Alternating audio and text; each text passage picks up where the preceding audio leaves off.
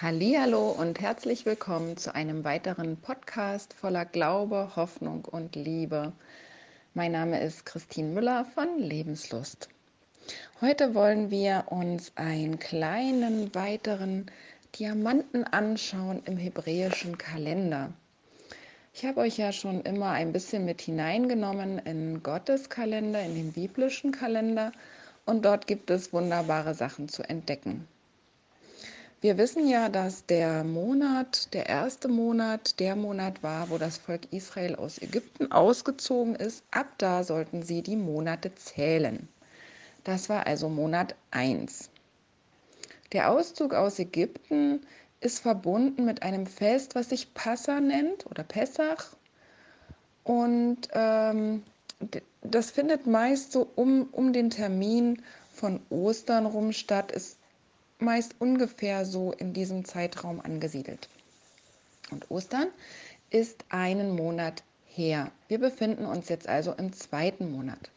Dieser Monat wird heute Iyar genannt. Der erste Nissan, der zweite Iyar.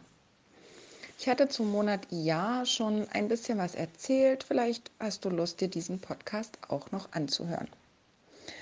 Und in diesem Monat Jahr ist etwas ganz Einschneidendes passiert, was nämlich die, den weiteren Verlauf der Geschichte ähm, ja, sehr beeinflusst hat.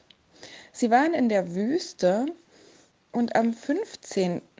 Tag dieses zweiten Monats, am 15. Jahr, der war vorgestern, da kam es zu einem, einer kleinen Revolte, einer ähm, Meuterei, sag ich mal denn sie hatten äh, nicht wirklich gut zu essen dort in der Wüste.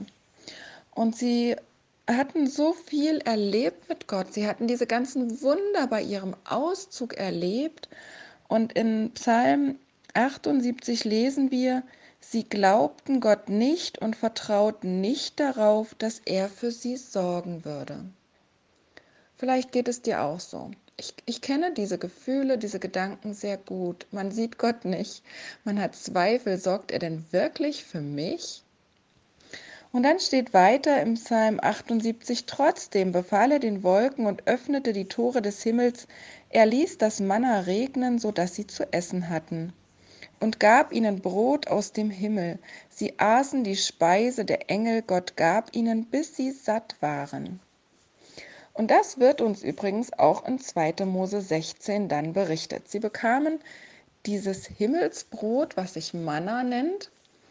Manna ist nicht so ein, so ein toller Name, den sich die damalige Werbeagentur einfallen lassen hat, sondern ist einfach abgeleitet von Manhu. Das bedeutet, was ist das? Also sie, sie kannten das nicht und gaben ihm dann den Namen, was ist das? Komisches Essen sozusagen.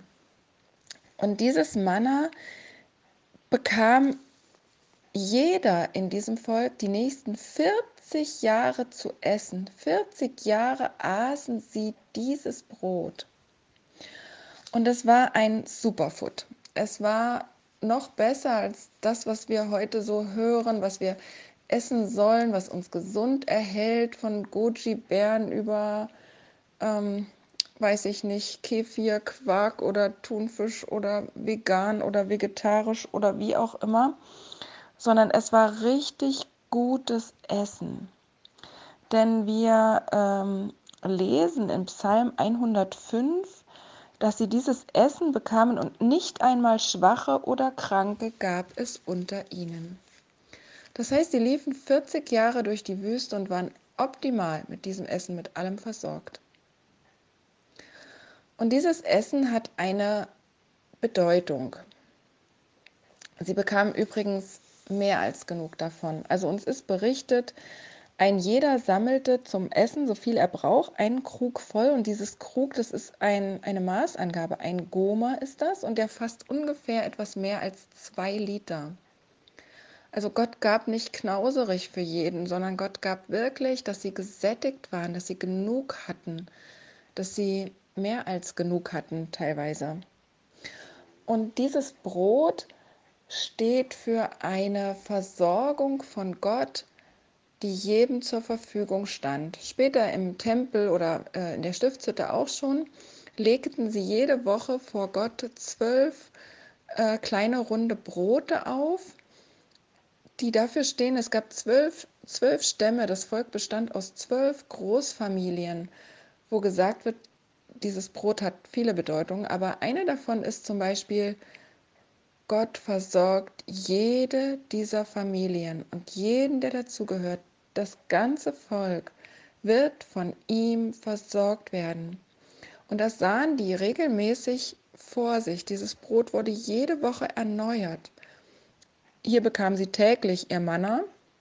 Dort wurde wöchentlich dieses Brot hingelegt, um wirklich zu sagen, Woche für Woche, Tag für Tag gibt Gott uns alles, was wir brauchen.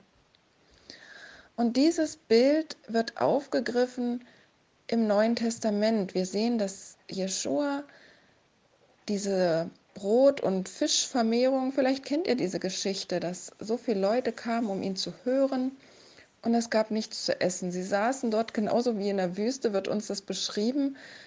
Das sind oft so Metaphern, wo wir aufmerksam werden wollen. Also sie saßen in einer Einöde, da war kein Hof weit und breit, die Leute hatten Hunger.